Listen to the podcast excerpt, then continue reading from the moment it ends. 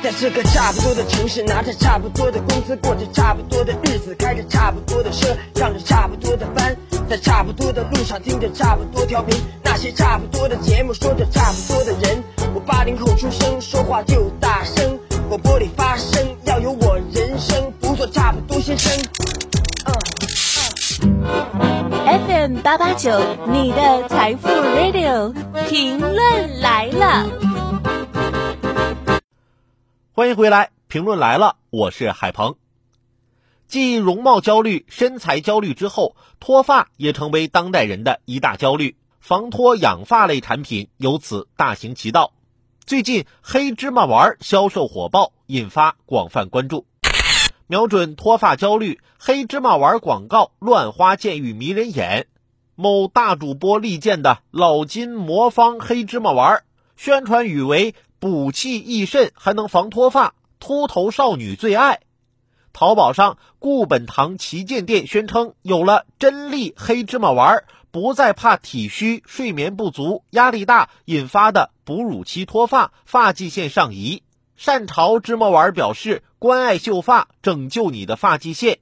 五谷磨坊则宣称，以黑养黑，焕发新生等等，补肾、防脱、拯救发际线。小小一颗芝麻丸，真有这么神奇？小心别交了智商税。虽然打着脱发救星的旗号，商家网售的黑芝麻丸本身是食品，不是保健品，更不是药品，使劲儿往防脱、乌发等功能上蹭，既夸大了事实，也涉嫌违法。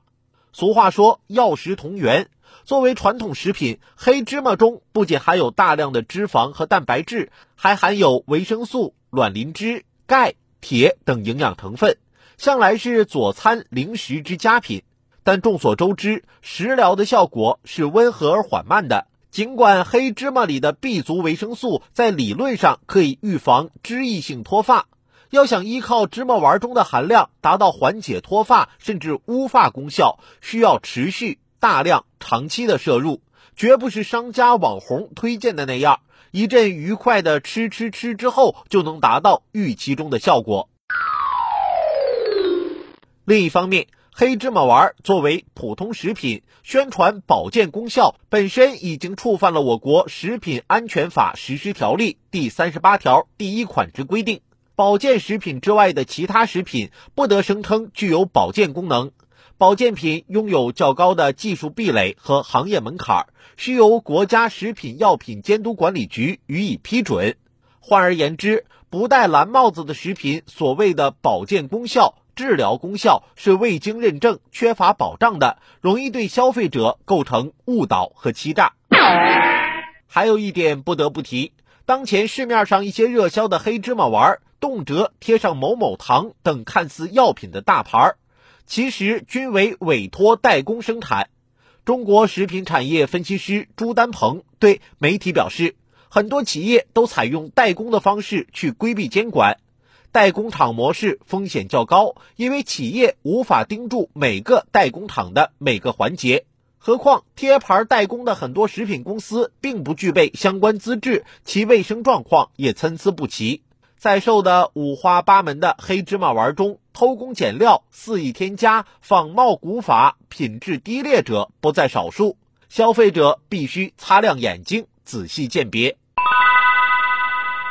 现代人工作压力大。饮食高盐高糖，加上频繁烫发染发等，的确容易突如其来头顶稀疏。应对脱发焦虑，也只有从排解压力、规律生活等方面去对症下药。喜欢养生食疗的人，在保障健康的前提下，自然可以多吃些药食同源的食品。不过，当做普通的食疗材料去对待就好，切不可迷信，更不能滥服。